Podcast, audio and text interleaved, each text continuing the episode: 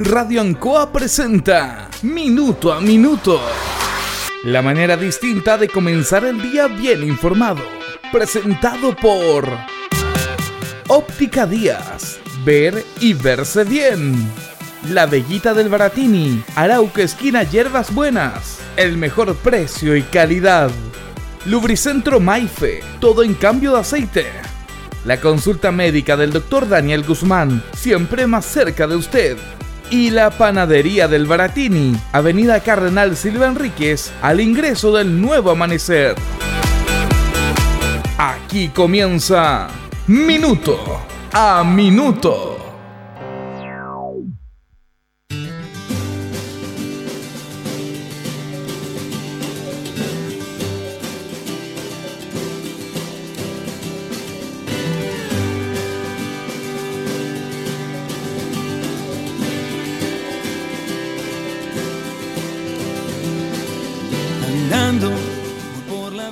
Dentro de los movimientos políticos que hay muchísimos en nuestro país de a partir de ahora, uno de los distintos, diferentes, fuera de lo que tiene que ver con la elección de, diputados, presidentes, alcaldes, concejales, gobernadores regionales, está el tema de los constituyentes, que son los que van a tener que elaborar una nueva constitución de acuerdo al plebiscito de octubre pasado y que tuvo casi un 80% de aprobación en la ciudadanía.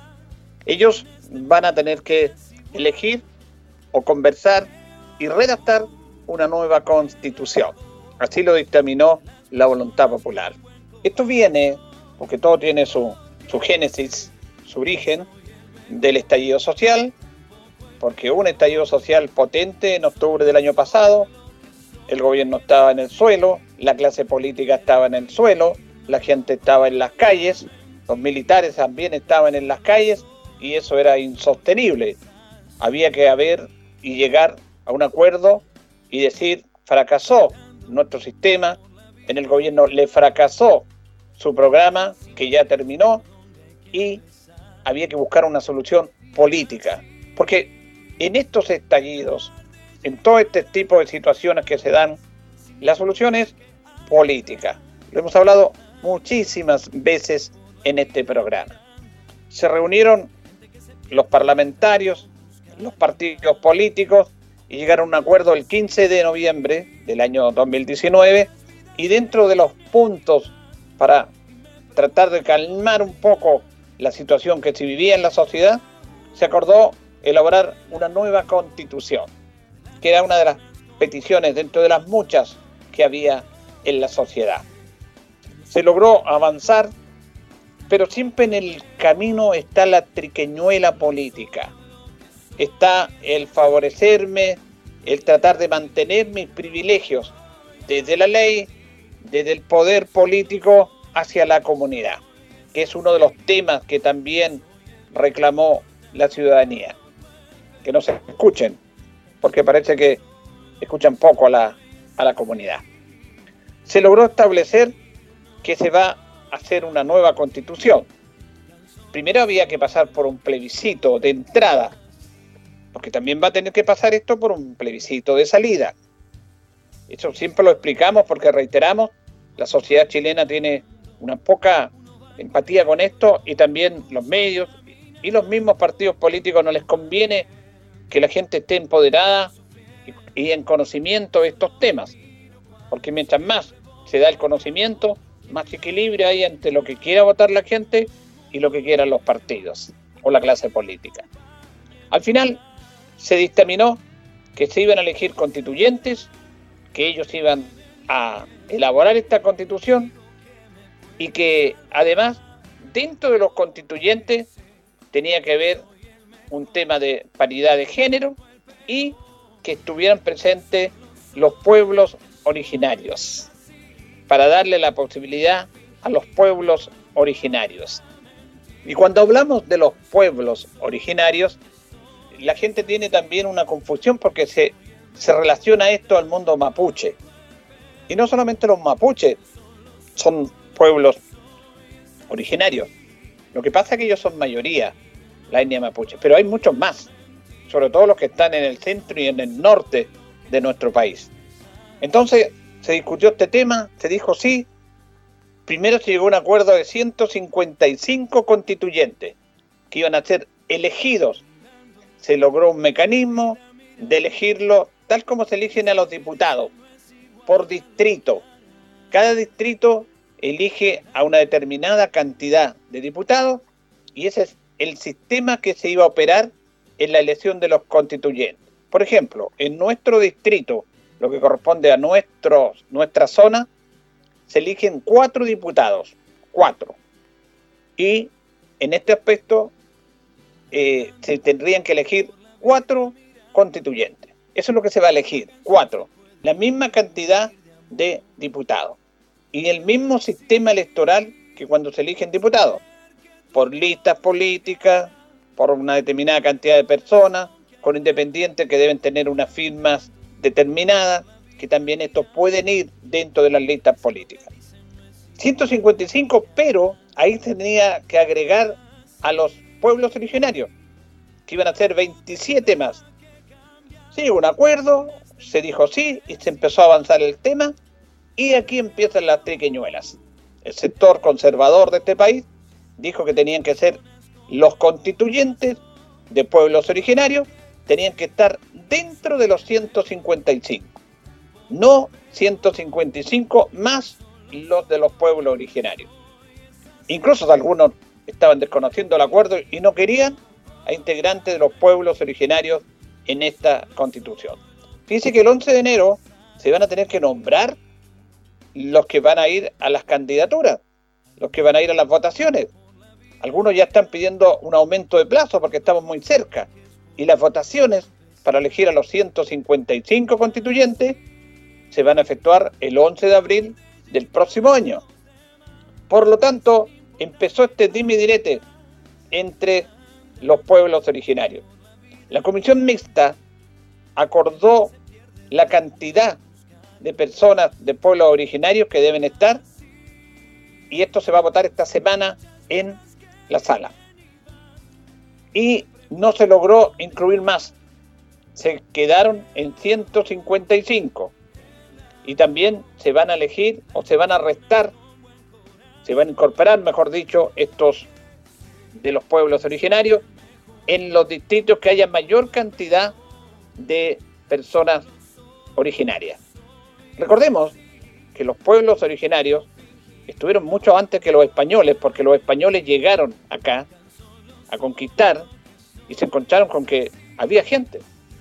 Por ejemplo, cuando se dice que Pedro de Valdivia fundó Santiago, no lo fundó, se instaló, lo ocupó, porque ya había gente ahí. Y claro, él después desarrolló todo el tema, pero había gente viviendo. Y antes que llegaran los españoles, los pueblos originarios, en toda su extensión, también recibieron la opresión del pueblo inca, porque los incas dominaban aquí también. Y los españoles tuvieron que pelear con los pueblos originarios y con algunos incas que todavía quedaban. Por lo tanto, los pueblos originarios son parte de este país, de la génesis del inicio. Entonces, a ellos tenemos que respetarlos con sus etnias, con sus lenguajes, con sus tradiciones, con su postura no nos podemos negar. Y los grandes países lo incluyen, no los dejan fuera. Hay un montón de ejemplos, Nueva Zelanda, Australia, se puede dar un montón de Canadá. Ellos respetan a sus pueblos originarios porque entienden que ellos, esos ciudadanos, estaban antes que llegaran ellos.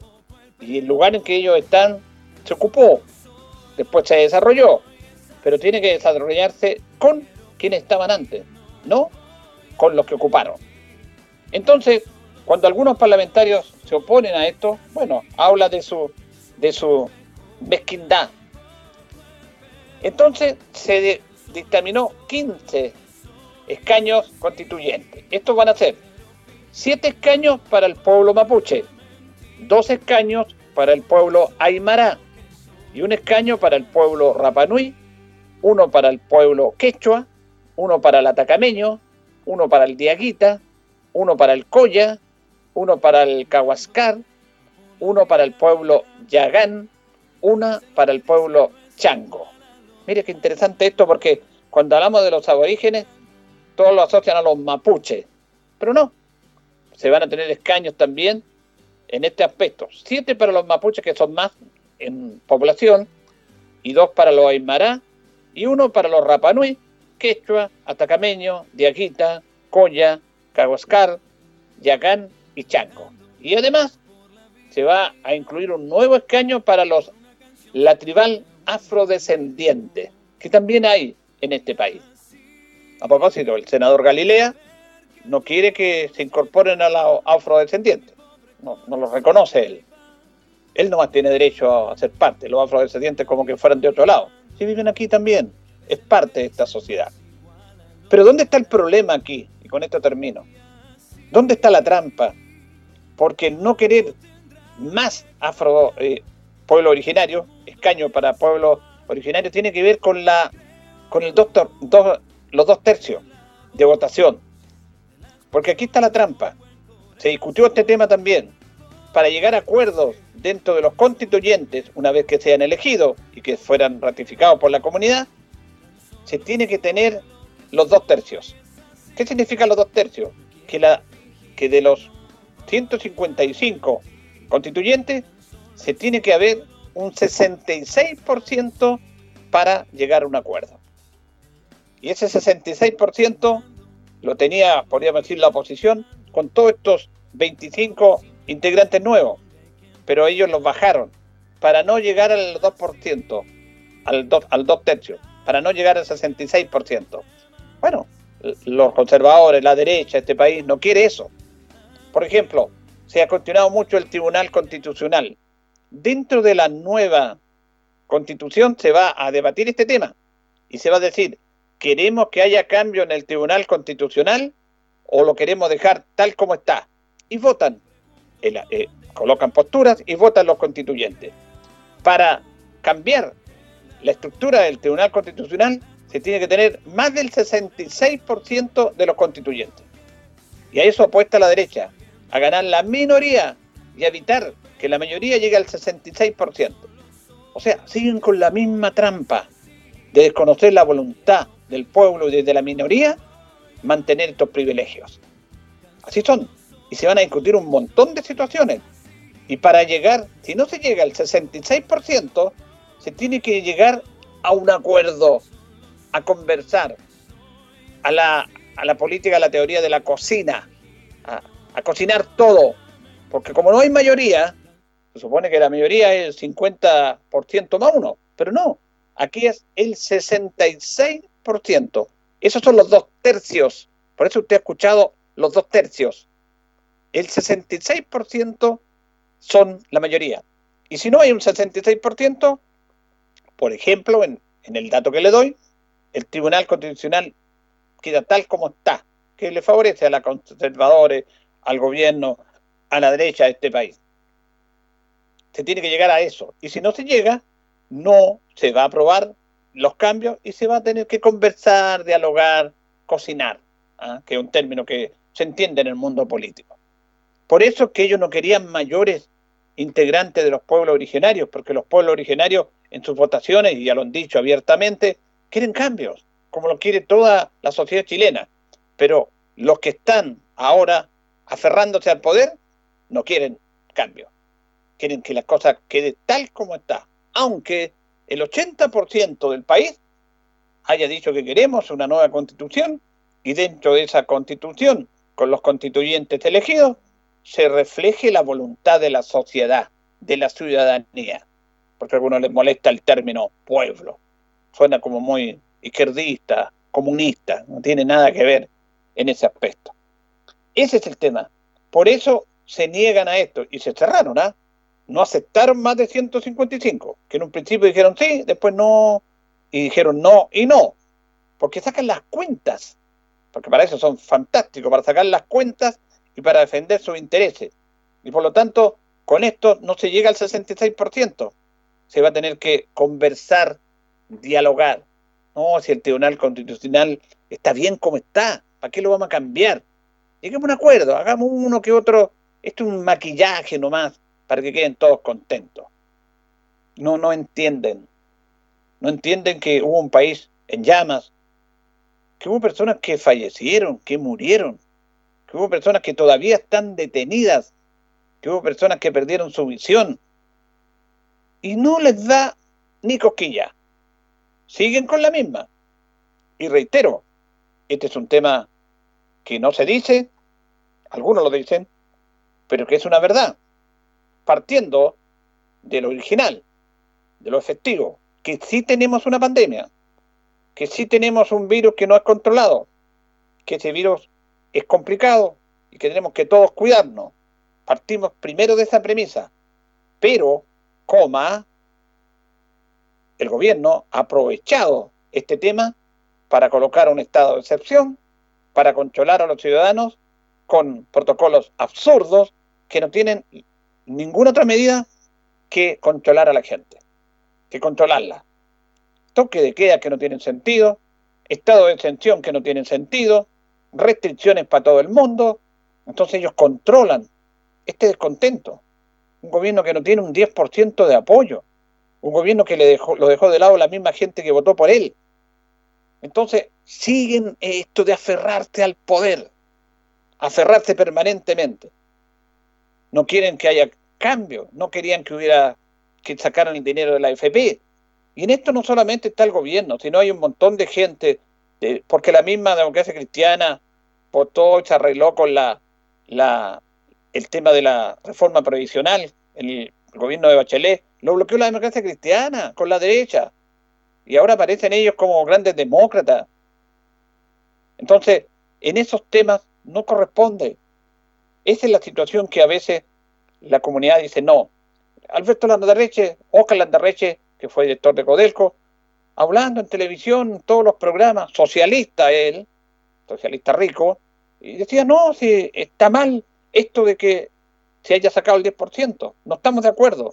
Claro, él de su posición de tranquilidad, ganaba 30 millones mensuales como Codelco, como director de Codelco, ahora es profesor, tiene una vida asegurada, Claro, él dice, ¿para qué sacan plata a la gente? Hay que buscar la otra manera. Y si no llega la manera de apoyo del gobierno, ¿cuánta gente quedó sin recibir este dinero? Siguen defendiendo lo indefendible, siguen defendiendo sus privilegios. Y los van a seguir defendiendo, ¿ah? Pero se tienen que atener a las consecuencias. Porque después lo más fácil es criticar y condenar. Entonces, la gente no destruye algo que no es de él. Lo que no es de uno, uno no lo, lo que es de uno, uno lo cuida. ¿Y por qué vienen todos estos movimientos? Porque la gente se siente separada, apartada del sistema. Y dice, esto no es mío, esta estatua no es mía, este supermercado no es mío, esto no es mío. Aunque debiera ser de nosotros, pero es una manera de decir no estamos conformes. Por algo se dio el gobierno, se dieron los políticos para hacer este plebiscito y un montón de cambios. Pero los mismos cambios se siguen aferrando a ellos. Se necesita dos tercios para hacer cambios 66% de los constituyentes. Por eso, ahora se está trabajando para que los constituyentes que quieren los cambios lleguen más del 66%. O si no, va a ser imposible. Así se maneja la política en esta sociedad. Señoras y señores, estos comienzos con valor agregado de minuto a minuto en la radio en COA son presentados por Óptica Díaz, que es ver y verse bien. Óptica Díaz es ver y verse bien. Usted ya nos conoce, somos calidad, distinción, elegancia y responsabilidad. Atendido por un profesional con más de 20 años de experiencia en el rubro. Convenios con empresas e instituciones. Marcamos la diferencia. Óptica Díaz es ver y verse bien. Muy buenos días. Hacemos minuto a minuto en Radio Ancoa este lunes 14 de diciembre junto a don Carlos Agurto en la coordinación. Juan de la Cruz es el onomástico de hoy día, es el día 349 del año ya. Tenemos 11 grados de temperatura en la ciudad de Linares, vamos a tener una máxima de 28, con algún viento en la tarde. A la una, pasadito a la una de la tarde, está el eclipse. No sé si se podrá ver algo acá, pero eh, para allá por la zona de Villarrica se dice que se va a ver. Ojalá que esté despejado, porque está el clima medio complicado. Es un fenómeno, obviamente, que se da en nuestro país. Fíjese que un día como hoy, 14 de diciembre del año 1855, de acuerdo a la iniciativa del ministro Diego Portales, y debido a la necesidad de dar un ordenamiento jurídico a la civilidad, se le encomienda al intelectual Andrés Bello la redacción de un proyecto de Código Civil, el que asume esta ardua tarea solo, así basándose en el código de Napoleón, el derecho romano y la legislación española, redactó varios proyectos que fue perfeccionando y que concluyó en el año 1852 durante el gobierno de Manuel Montt, el cual promulgó. Este Código Civil chileno entró en vigencia el 1 de enero de 1855. También en el año 1902 se inaugura con asistencia del presidente de la República la exposición del material escolar, torneo que significó un gran paso progresista en los rumbos de la enseñanza. Concurrió a la exposición don Alberto Núñez y se realizó en los edificios de la Quinta Normal. En el año 1927 se nombra alcalde de Arranquil a doña Emilia de Waterman. Mire, ¿cuál es, ¿cuál es la gracia de esto? La gracia de esto que es la primera mujer que ocupa el cargo de alcalde en Chile. Año 1927, alcalde o alcaldesa de Ranquil, doña Emilia de Waterman, que era esposa de un gran visionario y benefactor de la zona.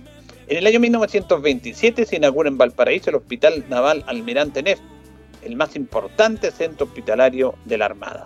En el año 36 se inaugura la planta termoeléctrica de Renca con 100.000 kilowatts de potencia, representa una importantísima contribución al progreso industrial del país y muy especialmente a la zona más densamente poblada y de mayor índice de producción en Chile. La construcción representa una inversión de 100 millones de dólares. Imagínense, en el año 1936. Efemérides en minuto a minuto. Vamos a la pausa, don Carlos, con nuestros patrocinadores y continuamos. Estamos en Minuto a Minuto en Radio Ancoa. Radio Ancoa. La mejor manera de comenzar el día informado. La consulta médica del doctor Daniel Guzmán siempre más cerca de usted. Se atiende por FONASA, ISAPRE, DIPRECA, CAPREDENA y particular. Se hace lavados de oídos. El doctor Daniel Guzmán lo espera en Kutmoller 333 frente a la plaza. Lubricentro Maife, todo en cambio de aceite. Le dejamos su vehículo como nuevo. Personal calificado, una atención cercana, convenios con empresas e instituciones. Maife, el lubricentro de Linares, ubicado en Esperanza 633, entre Lautaro y Yumbel. La panadería del Baratini, el mejor pan, tortas, pasteles, brazos de reina de nuestra propia elaboración. Abarrotes, cecinas, frutas y verduras el mejor precio y la mejor calidad. Lo esperamos en Avenida Cardenal Silva Enríquez, al ingreso del nuevo amanecer. Estamos a su servicio. Óptica Díaz es ver y verse bien. Usted ya nos conoce, somos calidad, distinción, elegancia y responsabilidad. Atendido por un profesional con más de 20 años de experiencia en el rubro, convenios con empresas e instituciones marcamos la diferencia. Óptica Díaz es ver y verse bien. 8 con 26, 8 con 26. Hoy día se inaugura eh, la feria navideña de la Alameda Valentín Letelier y también eh, todo lo concerniente a la feria artesanal, que va a estar ubicada en la Plaza de Armas para los regalos de Navidad. En la plaza, todo lo que es artesanal, de los artesanos nuestros, que son, son regalos hechos por las manos de los artesanos. Y ha sido tradicional esta feria. Y también la feria navideña que se hace en la Alameda. Se hizo una conversación con la Seremía de Salud, porque todo tiene que ser autorizado en esta pandemia, estado de excepción por la Seremía de Salud, que ha logrado poder inusitado. Oiga, perdóneme, pero uno ve tanto tema, consume medio, y lo que hace el Ceremi de Valparaíso es una vergüenza. Francisco Álvarez se llama. Me da dan deseo de apagar la tele cuando veo ese caballero. Se cree Superman, se cree el chino, se cree el que manda todo.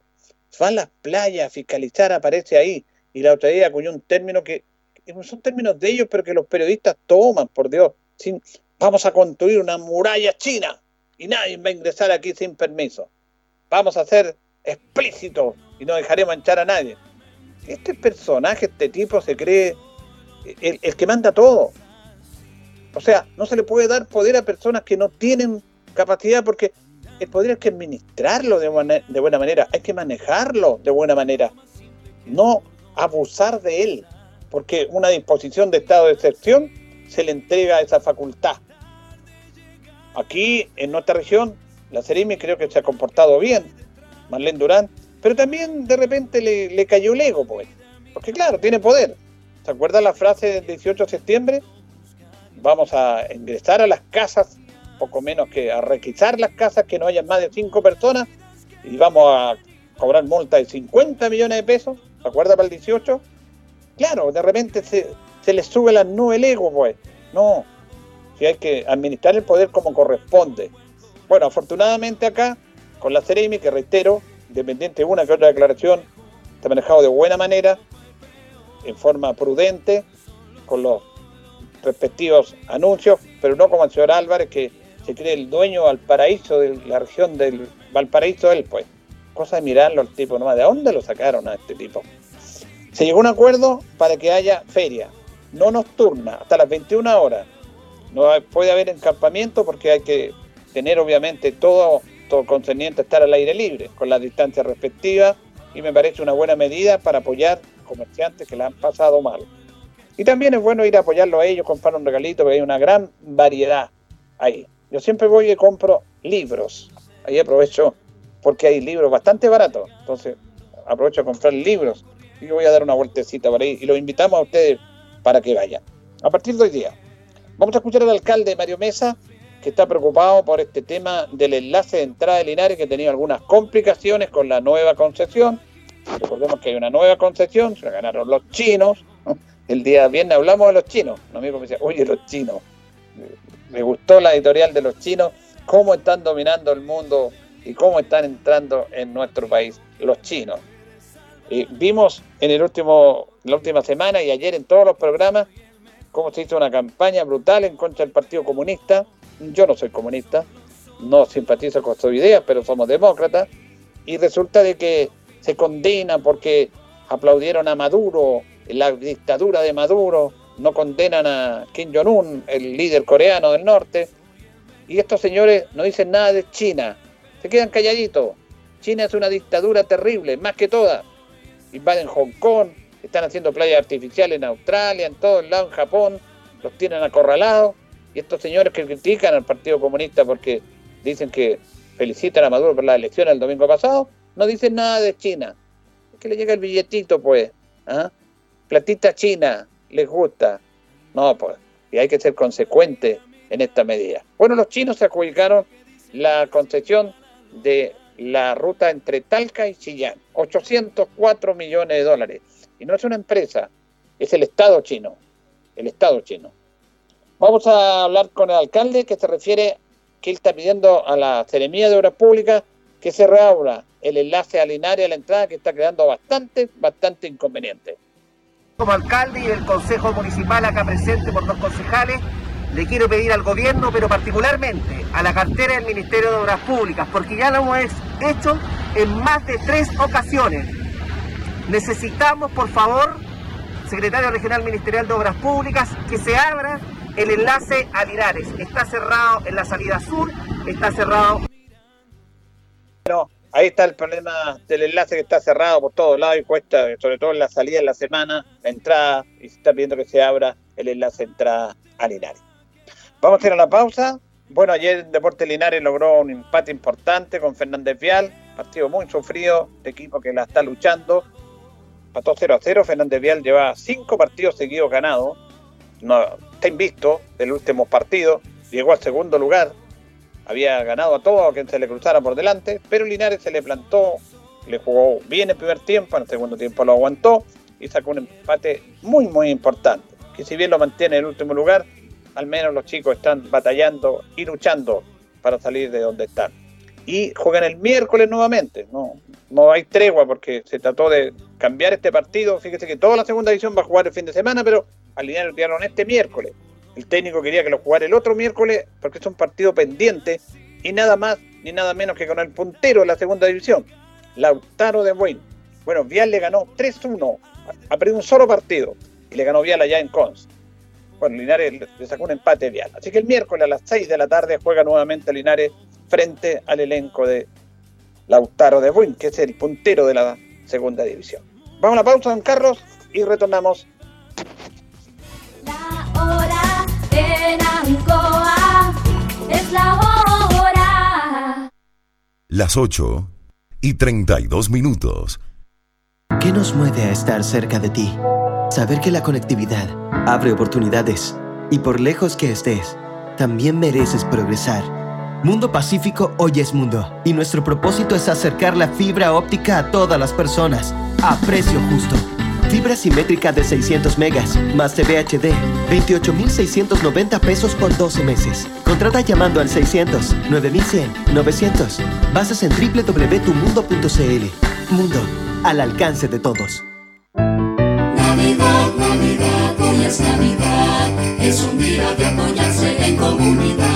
Las medidas tomar. Y los brazos no bajar. Al vecino apoyar. Con el codo saludar. Esta Navidad, si vienes a Espacio Urbano, puedes llevarte un regalo de nuestro arbolito de Navidad para seguir celebrando juntos y seguir siendo más vecinos que nunca. Ven por el tuyo al taller de Santa desde el 16 al 20 de diciembre. Conoce más en nuestras redes sociales. Espacio Urbano, el mall de los vecinos. Revisa bases legales de promoción en www.espaciourbano.cl. Chile es un país expuesto a diversas amenazas. Es por esto que la Oficina Nacional de Emergencia te recuerda que, en caso de abandonar el área a evacuar, lleves siempre tu mascarilla. Además, a tu kit o mochila de emergencia, agrégale elementos sanitarios para evitar contagios y toma todas las precauciones necesarias durante la evacuación. Recuerda que la pandemia aún no acaba y protegernos es tarea de todos. Te invitamos a seguir estas recomendaciones. Un mensaje de la Oficina Nacional de Emergencia.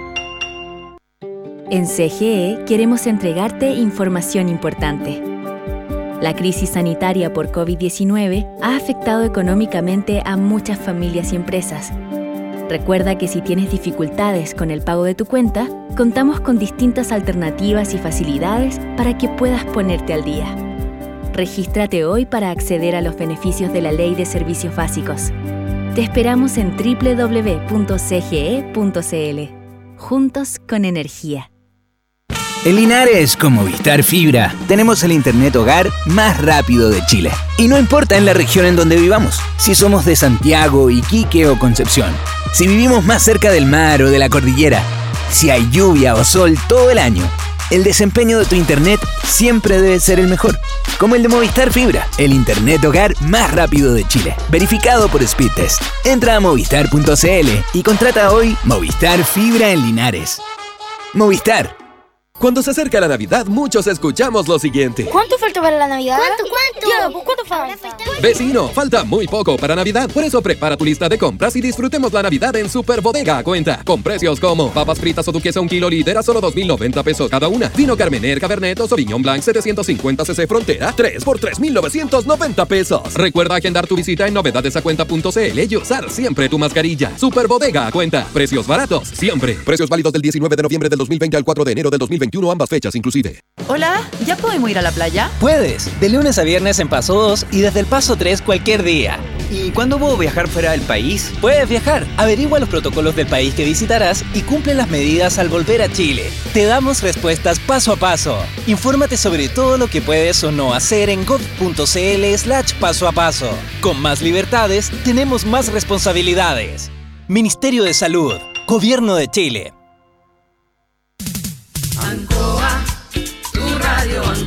Somos el 95.7 Radio Ancoa. La radio de Linares, más cerca de ti. Ancoa. Ya nos separan 23 minutos de las 9 de la mañana. Nos quieren unos amigos acá. ¿A qué hora es el eclipse? A las 13.03 minutos. Una, tres. Vamos a ver si aquí se puede ver algo. Se va. Seguramente se va a oscurecer algo el cielo a esa hora. 13.03. Vamos a compartir el siguiente audio con Patricio Ojeda. Esta nota es un poco extensa, pero interesante porque tiene que ver con la política. Él es consejero regional y se le ofreció la posibilidad de ser diputado. Las elecciones de diputados son en noviembre del próximo año. Pero él tiene un cargo de consejero.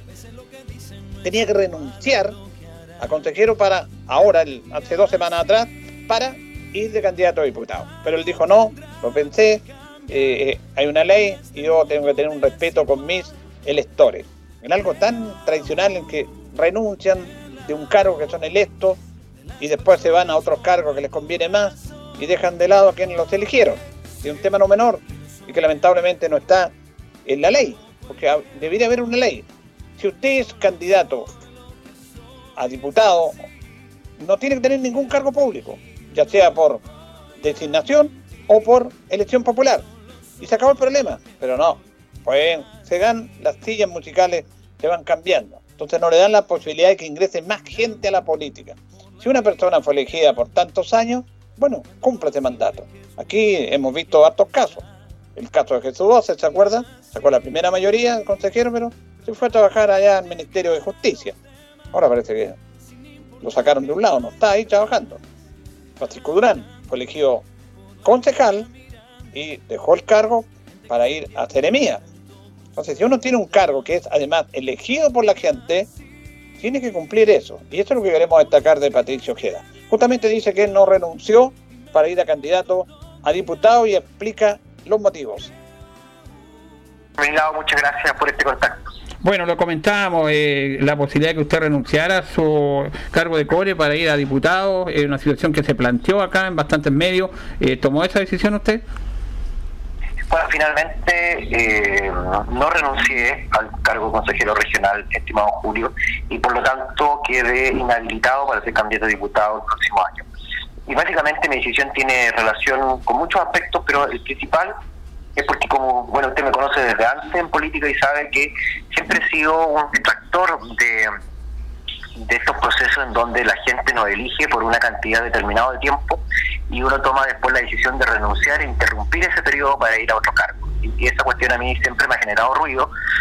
Ahora, la ley está hecha así. Lamentablemente, nosotros, eh, la Asociación Nacional de Consejeros Regionales, manifestó en el Parlamento esta lamentable esta lamentable norma de inhabilidades que hace que personas que regulan no cierto eh, representación que regulan conocimiento de la región y que puedan por lo tanto ponerlo a disposición del Parlamento finalmente queden inhabilitados obligándosele a renunciar un año antes. Entonces eh, eso no se finalmente no cambió en el Parlamento siguieron esas inhabilidades puestas y por lo tanto yo desde ese punto de vista mi decisión tiene tiene relación con terminar el periodo para el cual fui elegido en este caso el Consejo Regional hasta marzo del 2022. Es un mandato que he tratado de cumplir lo mejor lo mejor posible, he liderado importantes comisiones, importantes proyectos en la región y me parece que la gente me eligió para seguir haciendo eso y por lo tanto yo creo que de, existir esa inhabilidad, de tener que irme un año antes, me parecía que iba un poco en contra de aquella legítima eh, decisión que tomó la comunidad al momento de votar por mí. Así que desde ese punto de vista, finalmente la decisión fue permanecer en el Consejo Regional, no renunciar y por lo tanto eh, no poder ir candidato a diputado. Ahora, déjeme decirle que fue una decisión compleja, toda vez que hubieron muchas personas que desde, distintos puntos de la provincia se contactaron conmigo, eh, muchos de ellos con, una muy bonita eh, sensación de lo que podríamos hacer eventualmente en una candidatura a diputado. Pero bueno, yo espero que a cada uno con los que conversé que hayan podido comprender mi decisión eh, desde ese punto de vista. Así que, bueno, este plazo se venció el día viernes pasado, el viernes 20 de noviembre, era el plazo fatal para que los consejeros en ejercicio reconocieran a su cargo para poder quedar habilitados como candidatos a diputados. Esa decisión finalmente ya no se tomó, en el caso personal, por lo menos en el mío, y sigo vigente como consejero regional, insistiendo y haciendo todo lo que tiene alcance para poder hacerlo bien y dejar así satisfecha a toda la gente que de alguna otra manera confió en esta alternativa como consejero y que me dio las herramientas para poder trabajar por la provincia de Ahora, ¿cuándo hay elecciones de, de consejeros regionales? La elección de consejero regional se va a producir el próximo año 2021, en noviembre específicamente, junto con las de diputados y junto con las de presidente. Por lo tanto, en ese mismo eh, proceso se van a elegir a estas tres figuras políticas, consejero, diputado y presidente de la República, específicamente el 21 de noviembre del 2021. Ya, ¿y ellos asumirían el 2022? exacto, se asumiría junto con el presidente el 11 de marzo del 2022, que sería entonces cuando se cumple los cuatro años también del ejercicio, en este caso del mandato que me entregaron a mí el año 2000. Ahora, en cuando fui elegido por él. Ahora en este tema, porque la ley igual está, eh, eh, estamos viendo, leyendo la posibilidad de que este, esta inhabilidad se, se pueda cambiar de, eh, de aquí ante, hasta que estén las elecciones de noviembre del próximo año. Usted sabe que en el Congreso es bien dinámico eso. Si existiera esa posibilidad de ley, ¿usted podría ir y repensar la posibilidad de ir como candidato a diputado? Es una posibilidad, nosotros no la hemos descartado en vista de que Eh, también entendemos el rol que juega el Parlamento en relación con la provincia y con la región. Nosotros hemos, bueno, en mi caso particular yo he sido concejal, eh, hoy día consejero regional y, en conjunto en esos periodos hemos reunido mucha experiencia y, hemos conocido el territorio y, creo que podría ser una, una excelente opción la de poder ir a representar a toda la provincia de Linares y la provincia de Cauquén en el Parlamento. Pero finalmente, como le dije delante, si esa posibilidad de levantamiento de inhabilidades se produce en el Parlamento y por lo tanto los consejeros en ejercicio pueden ser candidatos a diputados sin esa obligación de renunciar eh, un año antes o un periodo determinado antes, es una cuestión que no está descartada. Yo insisto en que es una tarea obviamente compleja. Yo desde mi punto de vista he trabajado muchos años con el diputado Ignacio Rutia y por lo tanto conozco cómo, cuál es la dinámica, ¿no es cierto?, en estos procesos electorales y sé que no es una tarea muy fácil, pero las tareas fáciles no son precisamente lo que busco, lo que busco es poder representar de la mejor manera posible las aspiraciones que tenemos en la provincia de Linares y particularmente también en la provincia de Cauquenes. Ahora, he sido consejero y eso ha sido tremendamente útil para conocer las variables de las distintas comunas que conforman nuestra provincia y que por lo tanto nos hacen poder entender de mejor manera, en una mejor dimensión, las necesidades y también las aspiraciones que tenemos como territorio. Así que hemos tratado de compensarlas. Obviamente usted se ha dado cuenta, don Julio, que en lo que va del periodo de Consejo Regional, los consejeros de la provincia de Linares hemos hecho un gran esfuerzo por compensar aquellas arbitrariedades que de alguna otra manera en el tiempo y en el pasado se produjeron en contra de nuestra provincia y que nos dejaron muy postergados en muchas materias. Creo que hemos ido compensando eso y lo, lo hemos ido haciendo porque efectivamente hay una generación de consejeros que lo que entendemos es que tenemos que recoger del territorio completo de la provincia todas esas aspiraciones y ponerlas en discusión, ponerlas sobre la mesa y luchar, ¿no es cierto?, para que esas compensaciones finalmente lleguen y se produzcan así el desarrollo equitativo que queremos en la, en la provincia y en la región.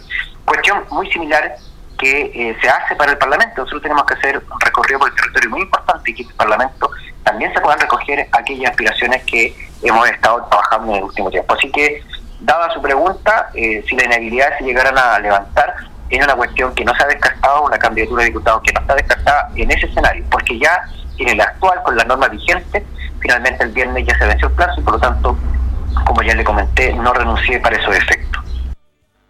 Bien, ahí teníamos al consejero regional de la provincia de Linares, desde Parral, Patricio Ojeda. Lo tiene bastante claro. Él no renunció a Core, se le ofreció la posibilidad de ser diputado, yo tengo la posibilidad de conocerlo, de compartir muchas veces con él. Es un político ilustrado, estudioso, como debe ser, serio, y ha sido un aporte. Y yo creo que, mire, él es joven, él va a ser diputado. en este periodo no, pero va a ser diputado. En algún momento va a ser diputado eh, Patricio Ojeda. Recordemos que las elecciones, como lo decía él, de presidente de la República, diputado y eh, consejeros regionales van a ser en noviembre del próximo año. No tenemos elecciones de senadores acá en este, en este no distrito, sino que en esta circunscripción, porque los senadores son por circunscripciones. O sea, les quedan cuatro años más a los senadores, porque son ocho años los senadores y cuatro los diputados. Así que tenemos hartas votaciones, pero reiteramos, las primeras van a ser oficiales, que como corresponde, 11 de abril del 2011, para elegir alcaldes, concejales y los constituyentes, quienes van a elaborar la constitución. Pero este domingo, vamos a conversar ahí con calma en la semana, este domingo 20 hay no elecciones primarias, sino como un tipo de encuesta de votaciones para elegir al candidato de la nueva mayoría para la elección de alcalde. Y ahí hay dos candidatos. Se llegó un acuerdo a nivel nacional que esto se iba a dilucidar en un sistema de encuesta, de consulta. Ellos son Miriam Alarcón, ella es concejala e integrante del Partido por la Democracia, y Waldo Alfaro, él es integrante del Partido Demócrata Cristiano. Entre los dos va a salir quién va a ser el candidato alcalde de la nueva mayoría. Esto se va a dilucidar este domingo. Así que los partidarios van a ir a votar ahí. Vamos a hablar en la semana de eso. Recordemos que el alcalde Mario Mesa manifestó que en enero va a dar a conocer su opinión o va a dar a conocer eh, su decisión si él va o no va a la reelección. Eso es en enero, pero todos sabemos y estamos en condiciones de decirlo que el alcalde va a ir a la reelección. hay otros nombres también de, personas que pueden ir. Carlos Gajardo, que es candidato independiente, también ha manifestado y dice que va a ir también a la elección de alcalde. Así que son los temas que se están moviendo. Vamos a decir, tenemos el porcentaje, no veo Carlito este dato interesante, cuál va a ser el porcentaje de oscuridad en nuestra región, producto del eclipse, pero le decimos que hacemos minuto a minuto en Radio Ancoa en este día lunes 14 de diciembre cuando nos separan 12 minutos de las 9 de la mañana. Lubricentro Maife, todo en cambio de aceite. Le dejamos su vehículo como nuevo. Personal calificado, una atención cercana, convenios con empresas e instituciones. Maife, el Lubricentro de Linares, ubicado en Esperanza 633, entre Lautaro y Yumbel. Bien, el eclipse, eh, faltan 5 horas, 4 minutos, 7 segundos, 6 segundos, 5 segundos, se cuentan hasta los segundos. 5 horas y 3 minutos ahora para el eclipse, que va a ser a las 13 horas 3 minutos. Eh, esto va a ser en la región de la Araucanía, de los ríos ahí va a estar todo el eclipse, pero aquí se puede ver un poco. Mire, le vamos a dar a conocer por regiones, y es obvio porque mientras más alejado se está de la zona del eclipse, va a ser menos el nivel de oscuridad. En la región de Arica, Parinacota, ya no se dice primera región, segunda región, eso ya quedó en el pasado, que tiene que ver, me parece bien, con el sentido de pertenencia también. Ah, podría hacer una encuesta, un estudio, decir, nómbreme las regiones de Chile. Muchos no lo sabrían. Región de Arica y Parinacota, eh, nivel de oscuridad, 26%. Región de Tarapacá, Iquique, 31%. Región de Antofagasta, nivel de oscuridad en la hora del eclipse, 42%. Región de Atacama, 55%. A medida que se acerca el, lugar central, se va oscureciendo más. Región de Coquimbo, 66%. Región de Valparaíso, 78%. Región metropolitana, 78% de oscuridad. Región de O'Higgins, 81%. Nuestra región, la región del Maule, va a tener un alto nivel de oscuridad, ¿eh? 87% a la 1 3 minutos, 87% nivel de oscuridad y aquí estamos despejados, así que se va a nublar, va a ser interesante ese fenómeno también. Esto a la 1 3, región del Maule, nivel de oscuridad, producto del eclipse, 87%. Región de Ñuble, 92%. Región del Biobío, ayer estuvimos por allá, 94%. Región de la Araucanía, 100%. Ahí se va a nublar totalmente la región de la Araucanía. Región de los ríos, 100%. Se va a nublar 100%. Total oscuridad por algunos segundos. Región de los lagos, 93%. Región de Aysén, de Aysén 79% y región de Magallanes y la Antártica 54. Entonces las regiones de la Araucanía y de los ríos van a tener un 100% de oscuridad en este eclipse a la 1, 3 minutos. Y nuestra región, la región del Maule, va a tener un nivel de oscuridad de 87%. Así que bastante, ¿eh? interesante este fenómeno que restan 5 horas, 1 minuto y 23 segundos. Vamos a compartir el siguiente audio con Ricardo Jara. Él es eh, un documentalista. En esta semana se va el Festival Felina, va a iniciarse el 16 y el 22. No se va a ver en teatro, pero sí por streaming. Lo vamos a conversar en estos días con Felipe Saldaño. Pero dentro de esto se va a presentar el documental Mal Vecino. Escuchamos a Ricardo Jara para que nos cuente cómo nace la idea de este documental.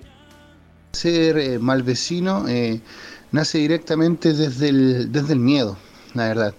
Desde el miedo de lo que podría ocurrir si una empresa eh, criadora de cerdos eh, que se in, instaure en el lugar pueda generar los mismos perjuicios que generó el año 2014 en Freirina. Recordemos que en el norte de Chile sucedió una guerra civil directamente, donde muchos pobladores tuvieron que salir a las calles a defender sus derechos en contra de la empresa AgroSuper. Eh, la idea de hacer este documental nace de ese miedo y también nace directamente de la posibilidad de también mostrar los movimientos sociales eh, territoriales y, y, que se instauran en la región del Maule y que están presentes hoy en día. Nace con esa idea y obviamente se, se, busca documentar también la, la, forma que tienen ellos de cómo organizarse, la forma que tienen ellos de cómo defender su territorio y también la forma que tienen ellos de cómo de alguna forma crear eh, planes en el futuro para evitar de que empresas como de, este tipo sigan llegando al lugar y sigan destruyendo la, hermosa tierra que tiene la región del Maule. Interesante, esto se da en San Javier, con una situación similar a la de Freirina, una ahí crianza de cerdo, con el tema de los malos olores y no respetar los temas sanitarios. También justamente Ricardo Jara se refiere a de qué se trata este documental trata directamente de la historia de cómo un grupo de vecinos comienza a defender su territorio, a defenderlo de una empresa que se impone a través de su forma de hacer negocios en un, en un lugar, llega sin, sin ser invitada, la verdad, o sin, sin, sin dar aviso directamente a sus vecinos y empieza a generar los problemas sociales y medioambientales que hoy día todos sabemos que están ocurriendo en ese lugar. Eh, habla de, de manera cronológica de cada uno de los diferentes hitos, desde la construcción, aprobación, construcción y de los sucesos que están sucediendo, eh, valga la redundancia, hoy día en nuestra región del Maule. Y finalmente, este documentalista, Ricardo Jara, invita a ver este documental a través del Festival Felina a todos los, a todos los eh, radioescuchas, a todos los oyentes, a poder ver Malvecino a través del Festival Internacional de Cine de Linares, un tremendo festival que, que, ya lleva varios, varios años ya de experiencia en el rubro audiovisual, en el rubro del cine, y obviamente la invitación para que toda la gente pueda ver este documental, que siento que es un documental necesario de ver, necesario de analizar, porque eh, un poco eh, muestra y da a conocer una una forma de cómo se hacen los negocios en Chile y cómo no solamente acá en la región del Maule existe un mal vecino, sino que en, otros territorios también, y donde se hacen los negocios de la misma forma, donde se trabaja la política de la misma forma, y a pesar de que eh, nos dicen o nos entregan la, posibilidad de defendernos a través de las leyes, bueno, el documental lo muestra y al final nos sirve de mucho defendernos a través de las leyes. Entonces es un documental que un poco eh, es un drama eh, directamente sobre lo que significa la ley medioambiental en Chile y cómo las políticas públicas eh, hay que cambiarlas, hay que cambiarlas y hay que empezar ya a pensar de que la naturaleza es un, sujeto de derecho y no solamente una forma de lucrar y pasando a llevar directamente a las personas que viven alrededor y a sus vecinos. Bueno, Mal Vecino, buen título para este documental que refleja la realidad en terreno de estos vecinos que están alrededor de esta empresa que fabricaba o que criaba cerdo y que la verdad no respetaba las medidas sanitarias, medioambientales y que originaba un problema bastante fuerte a los que vivían ahí. Él lo reflejó en este documental que se va a empezar a exhibir en el Festival Felina que comienza el próximo miércoles. Vamos a hablar con Felipe Saldaño en estos días para que nos cuente cómo va a hacer eso. Bueno, no se puede ver lamentablemente en un cine, antes se hacía, ahora va a ser vía streaming que lo vamos a averiguar para que usted lo pueda ver. Nos vamos. Ya llegan noticias, Departamento de Prensa Radio Ancoa con Raúl Espinosa. Agradecemos a ustedes, a don Carlos Agurto, como siempre, la coordinación. Y si Dios lo dispone, nos reencontramos mañana. Que pasen bien. Unos se van yendo, otros van llegando. Unos van corriendo y otros cruzan caminando. Radio Ancoa presentó Minuto a Minuto la manera distinta de comenzar el día bien informado. Presentado por Óptica Díaz. Ver y verse bien. La Bellita del Baratini. Arauca Esquina Hierbas Buenas. El mejor precio y calidad. Lubricentro Maife. Todo en cambio de aceite. La consulta médica del Dr. Daniel Guzmán. Siempre más cerca de usted y la Panadería del Baratini, Avenida Cardenal Silva Enríquez, al ingreso del nuevo amanecer. Esto fue Minuto a Minuto. Gracias por la atención dispensada.